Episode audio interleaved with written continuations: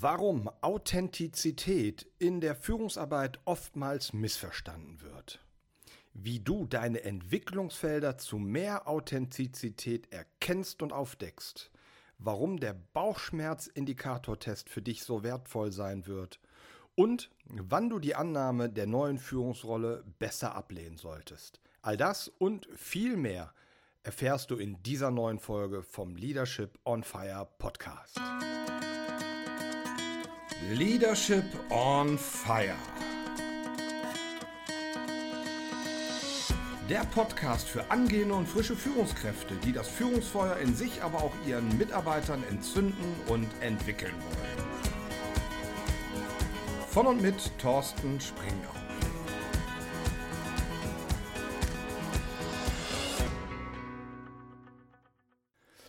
Hallo und herzlich willkommen zu dieser siebten Folge vom Leadership on Fire Podcast. Ich freue mich sehr, dass du dabei bist. Mein Name ist Thorsten Springauf. Ich bin Mindset Coach und Mimikresonanztrainer und auch selber aktive Führungskraft. Diese siebte Folge steht unter dem großen übergeordneten Thema authentische Führung als größtes Missverständnis und der Spagat zwischen Rolle und und Persönlichkeit. Diese Folge ist auch die Weiterführung deiner Arbeit aus den letzten beiden Folgen im Rahmen der Big Four Arbeit. Du erinnerst dich vielleicht noch, im Rahmen der letzten zwei Folgen haben wir uns sehr intensiv mit dem Thema der Rollenklärung und Rollenklarheit anhand des, äh, der Rollenmatrix, des Rollenmodells auseinandergesetzt mit dem du den Nebel, der über deine neue Führungsrolle letzten Endes liegt, lüften konntest, damit du sehr konkret nicht nur Ideen davon hast, worum es in deiner neuen Rolle geht, sondern weißt, was deine neue Rolle alles beinhaltet.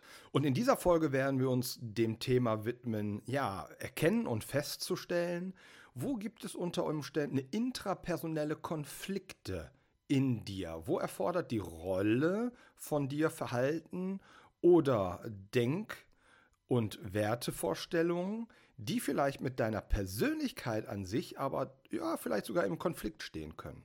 Und da spielt das Thema Authentizität eine sehr, sehr große Rolle. Von daher lass uns einsteigen ins Thema. Ich wünsche dir viel Spaß und erhellende Momente. Warum Authentizität in Führung oftmals missverstanden wird. Authentizität, ein schwierig auszusprechender Begriff. Authentisch sein gilt mittlerweile als das ja Nonplusultra. Authentisch zu sein gilt als hohes und ja anstrebbares Gut. Und gerade wenn es darum geht zu führen, sollen Führungskräfte authentisch führen, sich nicht verstellen. Nun, aber was bedeutet Authentizität überhaupt? Und schaut man mal ein bisschen durchs Internet, findet man sehr schnell, dass Authentizität abgeleitet ist von Authenticus, ein spätlateinischer Begriff und in der Übersetzung bedeutet der mehr oder weniger so viel wie Echtheit im Sinne vom als Original befunden. Echt sein, Original sein und bleiben. Nun gerne wird der Begriff auch mit sich nicht verbiegen müssen, sich selbst treu bleiben können genannt. Und pauschal gesehen, sich nicht verbiegen müssen, egal in welcher Lebenssituation man ist, sich selber treu bleiben, seinen eigenen Werten treu bleiben können, dem, was man glaubt, dem, was einem wichtig ist, treu bleiben können, hört sich ja erstmal erstrebenswert und gut an. Die Frage ist aber, ob das tatsächlich damit gemeint ist. Und hm, einer meiner Seminarteilnehmer hat das einmal ja eigentlich auf den Punkt gebracht. Er sagte nämlich, ein authentisches Arschloch braucht kein Mensch. Und vielleicht kennst du auch den einen oder anderen Menschen, der vielleicht eher sowas wie cholerische Tendenzen äh, an den Tag legt, der also relativ schnell, ich sag mal, hoch emotional wird, anfängt rumzuschreien, ähm, dann verstellt sich derjenige offensichtlich ja auch nicht. Er ist, wie er ist. Er ist authentisch. Aber ist das tatsächlich angebracht? Im Freundeskreis, in der Familie, aber auch im Businessalltag? Stell dir vor, du hast einen Chef, der cholerische Züge hat. Würdest du sagen, das ist ein guter Chef? Er ist doch authentisch, er verstellt sich nicht. Ist also das das, was mit Authentizität im Führungsalltag wirklich gemeint ist? Ich glaube eher nicht. Auch in meiner Welt bedeutet authentisch sein, sich nicht zu verbiegen, nicht wieder meiner tiefsten inneren Überzeugungen handeln zu müssen. Aber in meiner Welt bedeutet authentisch sein zu können auch, dass ich mich neuen Situationen anpassen kann, dass ich lernen kann, dass ich situativ auch meine Wertvorstellungen, meine Glaubenskonstrukte, meine Überzeugungen, meine Haltung den veränderten oder neuen Gegebenheiten anpassen kann, so dass ich danach in dieser neuen Situation authentisch agieren kann. Und genau naja, diese Denk- und Verhaltensflexibilität, diese Erweiterung ist ja im Übrigen auch ein völlig normaler und selbstständig ablaufender menschlicher Entwicklungsprozess. Denn auch dir werden heute durchaus andere Dinge im Leben wichtig sein, als es vielleicht früher mal ähm, der Fall gewesen ist. Du wirst über den einen oder anderen Menschen, die ein oder andere Situation oder über Erlebnisse aus deiner Vergangenheit vermutlich oftmals heute anders denken.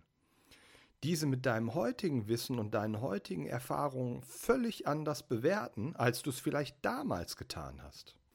Und das bedeutet, dass wir unsere Persönlichkeit an neue äußere Rahmenbedingungen anpassen müssen und diese Anpassung in uns selbst kultivieren, damit sie uns in Fleisch und Blut übergehen in Fleisch und Blut, wie von selbst, ohne innere Konflikte. Und Authentizität, authentisch sein bedeutet somit neue Verhaltensweisen, gestützt von unseren Fähigkeiten, Fertigkeiten, Werten und Glaubenssätzen, völlig selbstverständlich an den Tag legen zu können, ohne innere Bauchschmerzen, ohne innere Konflikte, ohne energieraubende innere Kämpfe. Das ist auch das, was für mich wahre Kompetenz ausmacht. Nicht nur Dinge zu wissen und zu können, sondern diese auch wie selbstverständlich an den Tag legen zu können und tun zu können. Und wie selbstverständlich bedeutet in dem Moment für mich authentisch, ohne innere Konflikte ausleben zu müssen. Und dieses wie selbstverständlich zu tun und denken zu kennen, bedeutet für mich in dem Moment wahre Authentizität. Und ich möchte dir zum Thema in Anführungsstrichen falsche und richtige Auslegung von Authentizität gerne noch zwei Beispiele nennen, ähm, um das noch etwas deutlicher zu machen. Ich möchte gerne anfangen mit der meiner Meinung nach, und äh, da bin ich wohl nicht der Einzige, falschen Auslegung von Authentizität, nämlich Donald Trump. Gerade auch in den ersten Wochen seiner Amtszeit als 45. Präsident der Vereinigten Staaten von Amerika waren viele Menschen, ich sage es mal gelinde gesagt, irritiert, wenn nicht sogar entsetzt. Ob es in seiner eigenen Administration gewesen ist, außenpolitisch gesehen das eigene Volk. Viele Menschen waren entsetzt darüber, dass er sich so gibt, wie er sich gibt er offensichtlich genauso weitermacht, wie er es vorher als Unternehmer, erfolgreicher Unternehmer und auch Soapstar letzten Endes auch getan hat.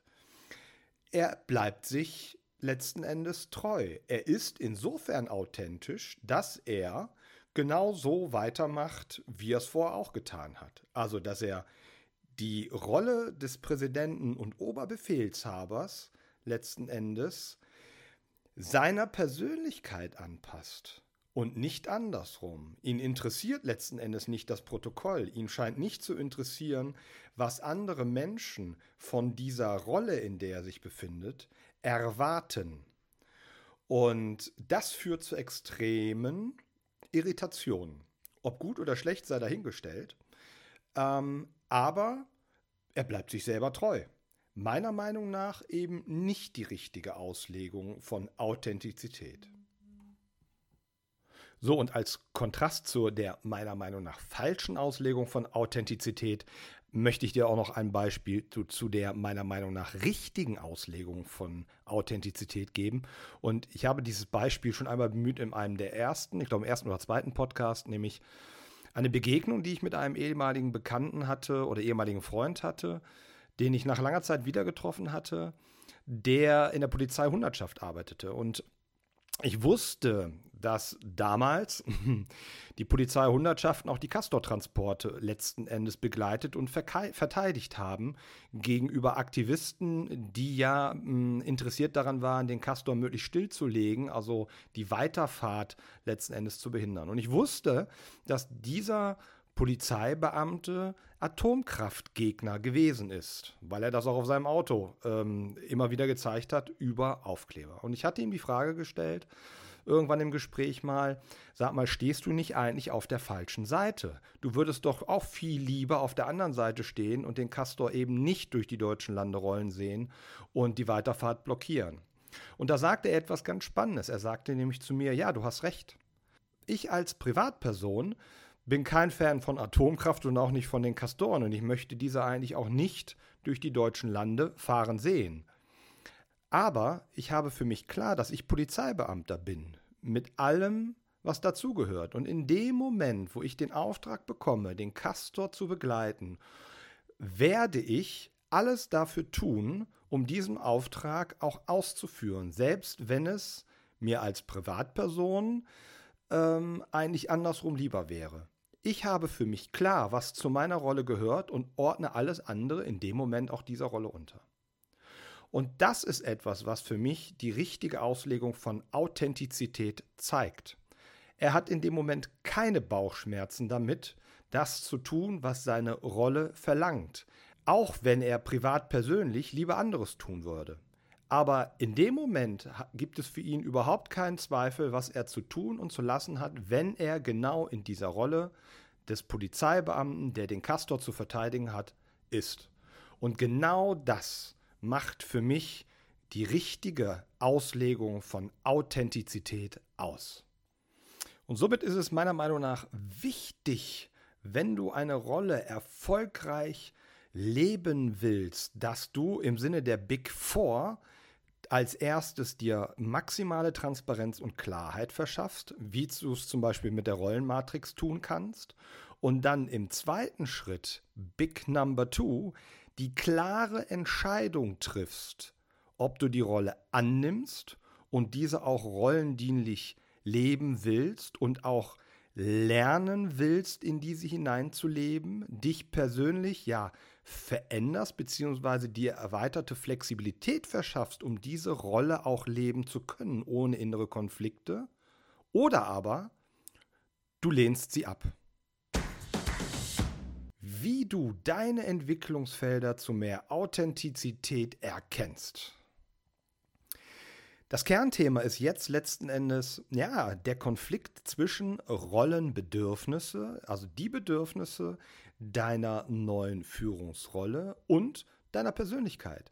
Also Konflikte zwischen der dienlichen ja, inneren Haltung, zwischen den Werten und Glaubenssätzen, die in dienlicher Art und Weise deine Führungsrolle mit all ihren Aufgaben, Zielen und dem konkreten Tun, was du an den Tag legen musst, dient und unterstützt und deinen persönlichen Präferenzen, die unter Umständen ja damit nicht übereingehen. Und wie du vielleicht aus der Arbeit mit der Rollenmatrix ähm, erlebt hast, ist eine dienliche Ausrichtung der Ebenen der Rollenmatrix sehr, sehr hilfreich. Denn die oberen Ebenen unterstützen immer die unteren Ebenen. Das heißt, wenn du ein Verhalten in die rollendienlicher Art und Weise an den Tag legen willst, brauchst du dafür den Oberbau. Das heißt, Fähigkeiten, Fertigkeiten, ähm, gepaart mit den entsprechenden Werten und Glaubenssätzen, die ja genau das da unten drunter stützen. Und Allein durch das Erhalten dieser Informationen aus der Rollenmatrix und aus der Exploration deiner Führungsrolle mit der Rollenmatrix bist du einen riesen, riesen Schritt weiter. 98 Prozent der Führungskräfte machen genau dies nicht, gerade dann nicht, wenn sie kurz vor dem Schritt in ihre neue Führungs- oder in ihre erste Führungsrolle sind. Was also jetzt im nächsten Schritt interessant ist, ist die Analyse. Wo sind diese unterschiedlichen Ebenen der Rollenmatrix bereits in rollendienlicher Art und Weise zueinander, miteinander ausgerichtet. Wo stützt der, ich sage jetzt mal Oberbau der Pyramide, ein, dein konkretes und rollenspezifisches Tun? Wo stützt der Oberbau das Erreichen und Umsetzen der organisatorisch an deine Rolle geknüpften Ziele und Aufgaben? Und, ganz wichtig, wo unter Umständen noch nicht?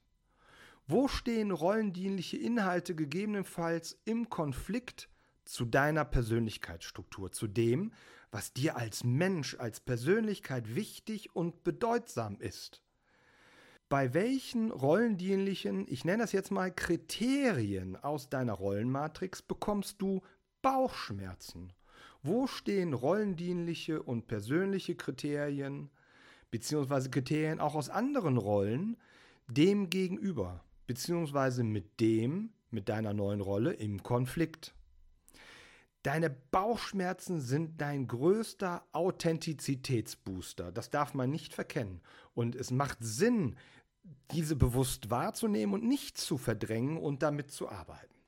Und ich denke, das weißt du auch. Wenn Harmonie ein sehr, sehr hohes Gut ist, welches du ja auf Händen trägst, ist die Gefahr groß, dass du in gewissen Situationen nicht in die Durchsetzung kommst, dich nicht durchsetzt, anderen Menschen, ja, vielleicht auch nicht dich traust, denen mal weh zu tun und zu widersprechen, weil du in dem Moment ja die Harmonie gefährdest. Das ist natürlich etwas, was uns als Führungskraft schlecht zu Gesicht steht. Denn auch unharmonisches Verhalten gehört nun mal zu unserer Arbeit. Und vielleicht ist das nochmal ein schönes Beispiel, um das klarzumachen, wo, du hast, wo das Entwicklungsfeld letzten Endes ist und warum es wichtig ist, ähm, eine Verhaltensflexibilität, aber auch eine Werte- und Glaubenssatzflexibilität zu erlangen und diese für dich zu erarbeiten. Warum der Bauchschmerzindikatortest für dich so wertvoll sein wird. Wenn du in dir wütende Rollen und Persönlichkeitskonflikte aufdecken und erkennen willst, dann hör auf deinen Bauch. Unser Bauch ist der beste Indikator dafür, dass etwas in uns, naja, nicht im Einklang ist, dass es einen inneren Konflikt gibt. Denn Bauchschmerzen sind nichts anderes als ein Signal unserer Emotionen mit dem Ziel, uns mitzuteilen, das widerstrebt mir. Und unsere Emotionen wiederum sind die Folge unbewusst ablaufender Bewertungs- und Abwägungsprozesse. Wenn etwas nicht im Einklang mit dem steht, was dir wichtig ist, was du als erstrebenswert, als richtig oder falsch erachtest, dann machen sich distanzmotivierende Emotionen in uns breit. Diese wollen dich dazu bringen, das möglichst nicht zu tun, was gerade im Raum steht. Und im Kontrast dazu, wenn dieses, was du zu tun hast, im Einklang mit dem ist, was dir wichtig ist, was du als erstrebenswert und richtig erachtest, dann machen sich annäherungsmotivierende Emotionen in dir breit. Und du wirst das, was du tun willst oder zu tun hast, auch tun können, ohne innere Bauchschmerzen höre in dem Indikatortest, den ich dir gleich vorstellen möchte, auf deinen Bauch, auf dein Körpergefühl. Und genau das ist etwas, was wir in unserer Gesellschaft und gerade auch im Business, naja, völlig verlernt haben und es auch als verpönt gilt, das zu tun. Aber das ist schade, weil darin eine riesengroße Ressource und Chance steckt. Trainiere damit auch gleichzeitig deine Intuition. Der Bauchschmerzindikatortest ist übrigens eine Technik aus dem sogenannten NLP, aus dem neurolinguistischen Programmieren. Und mit den Aussagen des Bauchschmerzindikatortestes kannst du innere Konflikte und Energielecks wahrnehmbar machen. Und erst dann, wenn du diese Konflikte und Energielecks in dir wahrnehmbar gemacht hast, wenn du sie wahrnimmst, erst dann kannst du auch die Entscheidung treffen und an diesen arbeiten. Der Indikatortest besteht aus verschiedenen Fragen und in jede Frage fügst du das rollendienliche Kriterium ein, was du gerne überprüfen möchtest und ähm, wo du deine innere Haltung zu abchecken möchtest. Und jede dieser Aussagen steht für eine Grundvoraussetzung, die für einen Veränderungs- und Lernprozess notwendig sind. Steht das rollendienliche Kriterium, was du abchecken möchtest, im Konflikt zu einer oder mehrerer dieser Grundvoraussetzungen, dann wirst du das Thema auch nicht als nachhaltige Kompetenz in dich integrieren können. Und bevor wir jetzt die Fragen ganz kurz einzeln durchgehen, möchte ich noch anmerken, dass ich natürlich den Bauchschmerzindikatortest für dich als Worksheet nochmal erstellt habe. Den Download-Link findest du ähm, in den Show Notes, sodass du dir das Worksheet für diesen Test auch runterladen kannst als Arbeitsblatt. So, wie gehst du in diesem Test vor? Nehmen wir einfach nochmal als Kriterium, als rollendienstliches Kriterium das Thema Harmonie auch mal opfern können. Und nehme Harmonie auch mal opfern können und setze das jetzt in die folgenden Fragen. Ich möchte Harmonie in meiner neuen Führungsrolle auch mal opfern können. Zweite Aussage. Ich kann Harmonie in der neuen Führungsrolle auch einmal opfern. Dritte Aussage. Ich darf Harmonie in der neuen Führungsrolle auch einmal opfern. Vierte Aussage. Ich werde Harmonie in der neuen Führungsrolle auch einmal opfern. Und mit jedem dieser vier Begriffe möchte, kann, darf, werde, testest du einen ganz wichtigen Grundsatz letzten Endes innerlich ab, der notwendig ist, um neues Verhalten auch wirklich zu integrieren.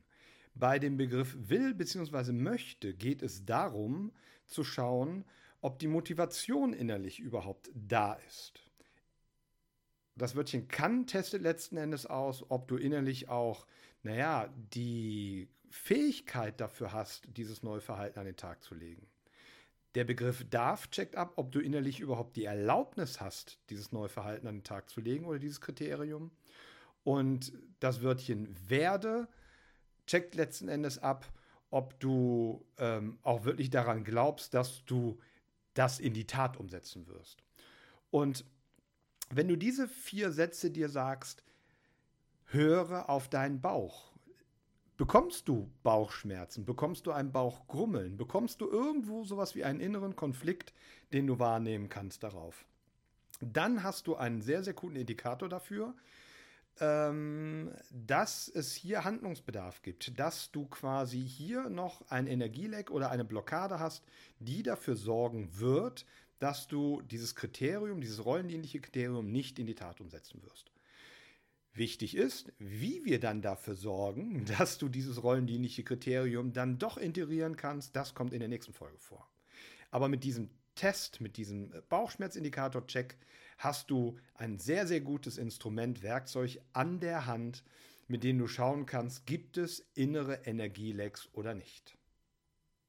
Das vielleicht noch zur Ergänzung. Diesen Test nutze ich auch sehr gerne im 1 zu 1 Coaching und das Spannende ist, ähm, hier nutzen wir dann nicht das Bauchgefühl, sondern den sogenannten Myostatik-Muskeltest. Das ist ein Muskeltest, mit dem ich im Coaching arbeite, der quasi wie ein Kompass durch das menschliche Unbewusste ähm, führt, der uns sehr schnell und sehr effektiv ähm, Blockaden aufzeigt, die wir dann sehr nachhaltig aber auch verändern können, um neues Verhalten zu integrieren wann du die Annahme der Führungsrolle besser ablehnen solltest.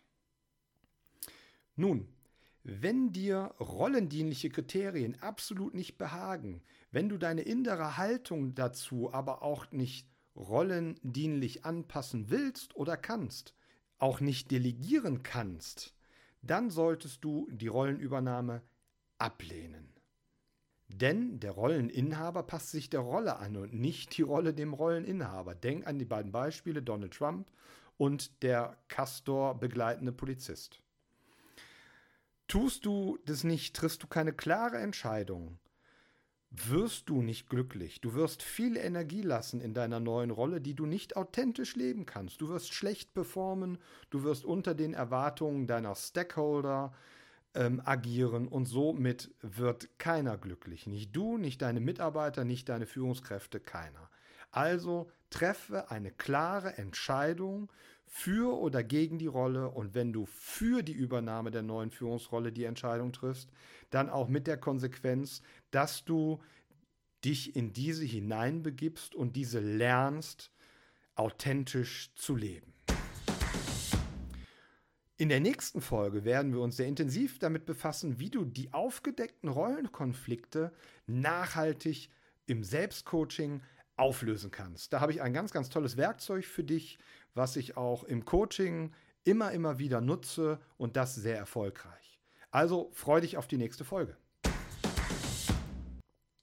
Nun, haben dich die Inhalte dieser Folge weitergebracht? Hast du einen Mehrwert erlebt durch diese Folge? Wenn ja, gib mir bitte eine Rückmeldung. Ich freue mich sehr darüber. Wie du vielleicht schon weißt, habe ich einen WhatsApp-Kontakt eingerichtet.